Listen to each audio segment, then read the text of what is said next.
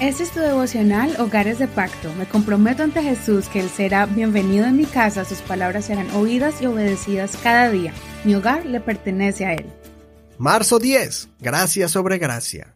Juan 1, verso 9. Aquel era la luz verdadera que alumbra a todo hombre que viene al mundo.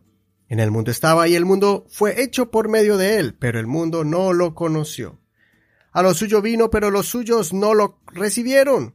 Pero a todos los que lo recibieron, a los que creen en su nombre, les dio derecho de ser hijos de Dios, los cuales nacieron no de sangre, ni de voluntad de carne, ni de la voluntad de varón, sino de Dios.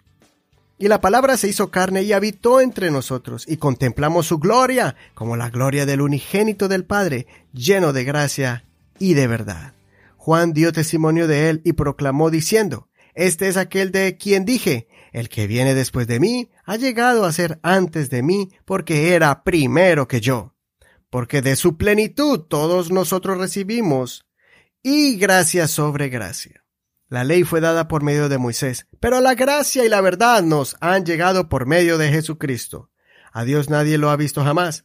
El Dios único que está en el seno del Padre, Él lo ha dado a conocer. Y el verso 29 dice, al día siguiente Juan vio a Jesús que venía hacia él y dijo, He aquí el Cordero de Dios que quita el pecado del mundo. Este es aquel de quien dije, después de mí viene un hombre que ha llegado a ser antes de mí, porque era primero que yo.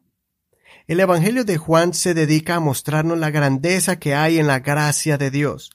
Es bien conocido en los judíos el propósito de la ley, que es el deber de practicar al pie de la letra los mandamientos y también dejar en claro los procesos de purificación, pues es imposible no quebrantar alguno de ellos.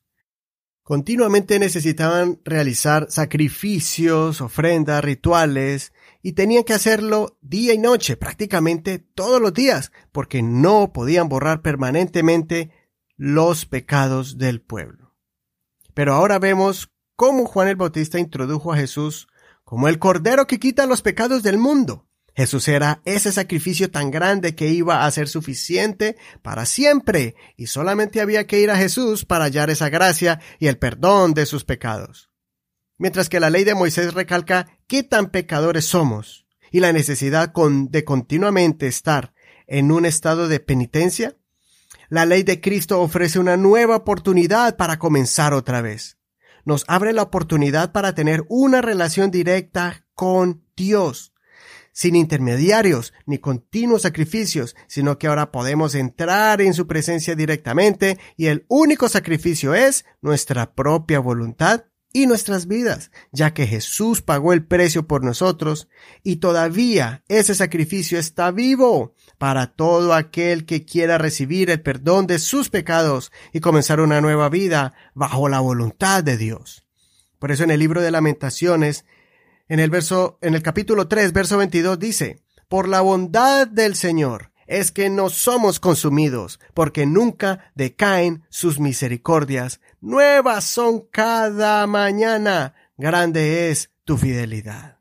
Por eso su gracia es continua, no se acaba, es como abrir la puerta todos los días en la mañana y ver un paquete en tu puerta que contiene lo que vas a necesitar para sobrellevar ese día en victoria.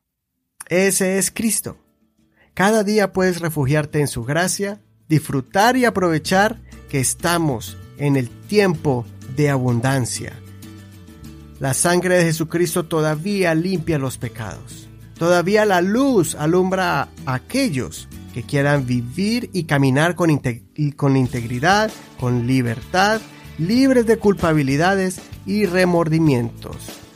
¿Qué estás esperando?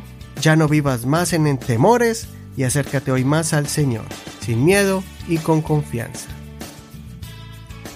Que el Señor escuche tu oración y te llene de gracia. Soy tu amigo Eduardo Rodríguez y no olvides leer todo el capítulo completo